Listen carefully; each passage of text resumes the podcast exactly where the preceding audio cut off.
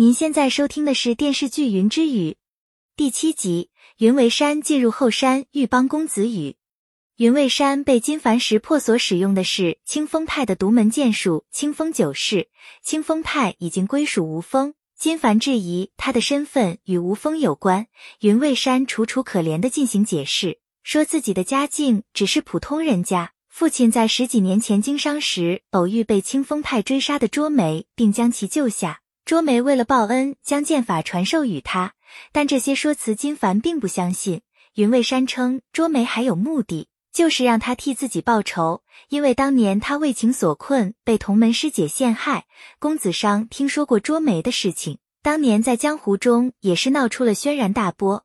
因为卓梅已经去世，他们无法证实云未山所言虚实，但能够看出来云未山帮助公子羽的真心。金凡和公子商便同意云未山进入后山帮助公子羽闯关。云未山继续抛出自己的筹码，称自己听上官浅提起过，宫上角和公园只在商量着要对公子羽动些手脚，但具体是什么不得而知。这番话让公子商和金凡彻底放下戒心，开始筹备如何将云山送进后山的计划。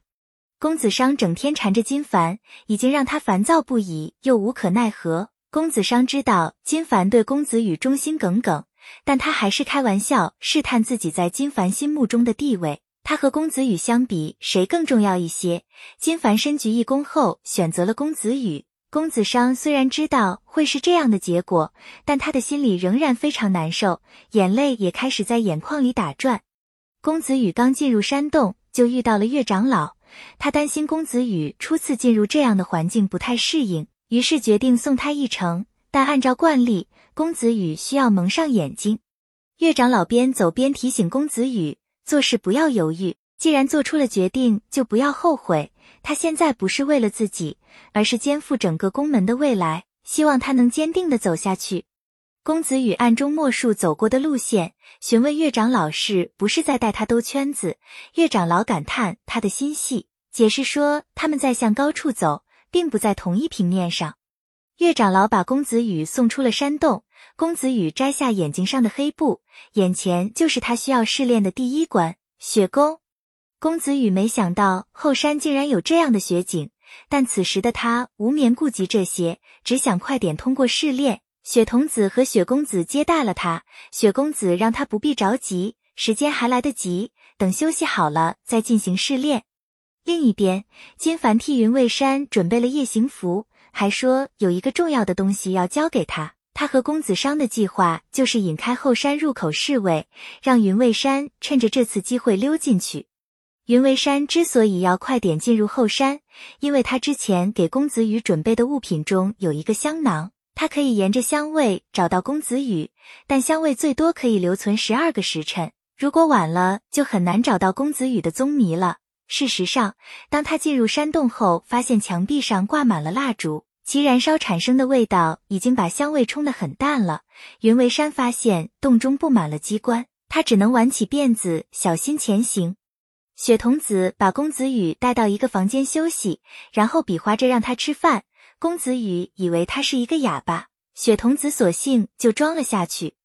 雪公子感叹后山的瘴气越来越重，他希望新的职任能够担起重任，好好改善一下环境。雪童子并不看好公子羽，毕竟宫门中人对他的评价并不高。雪童子把一块玉环交给了雪公子，让他带公子羽去寒冰莲池试炼。这个寒池就在公子羽的房间里。雪公子用玉环打开了旁边紧闭的门锁，三人走进了遍布寒意的房间。雪公子介绍了试炼的第一关，寒池下面有一个宝箱，里面有失传已久的浮雪三式。公子羽需要抗拒严寒，潜入其中拿到功法才算过关。但公子羽天生体寒，虽然他勇气可嘉，但完成这一关需要很大的挑战。当初宫上角通过这一关时就气若游丝，雪公子和雪童子都不看好公子羽。角宫上官浅带着下人们在院子里种杜鹃花。宫上角看到后非常气愤，指责上官浅自作主张揣测自己的心思。宫云只在一旁煽风点火。宫上角训斥一番后，让下人们把东西清理走，只留下白色的花。上官浅的心情有些失落，但下人们却是有些兴奋，能够让宫上角做出改变，说明上官浅在他的心里占据着一定的位置。雾明基看到公子商为情所困的样子，不由得有些心疼。他劝说公子商把握住自己的公主身份，适当演绎欲擒故纵的戏码，或许哪一天金凡就得在后面追着他跑。雾明基回到自己房间时，看到宫上觉兄弟俩不请自来。他知道二人无事不登三宝殿，宫元只直言想知道公子羽的身世。宫上角开出条件，承诺帮助雾明基离开宫门，确保宫门不会找麻烦。雾明基询问他们为何对公子羽的身世如此感兴趣。宫上角表示，他并不关心公子羽的身世，但如果他做了职任，那就必须要把事实弄清楚。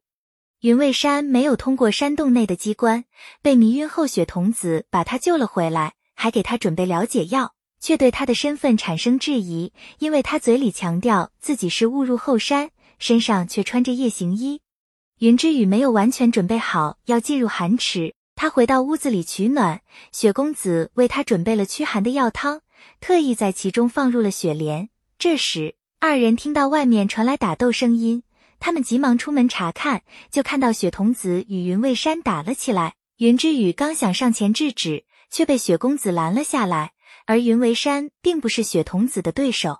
本系列音频由喜马拉雅小法师奇米整理制作，感谢您的收听。音频在多音字、英语以及专业术语方面可能会有不准确，如您发现错误，欢迎指正。更多电视剧、电影详解音频。敬请订阅关注。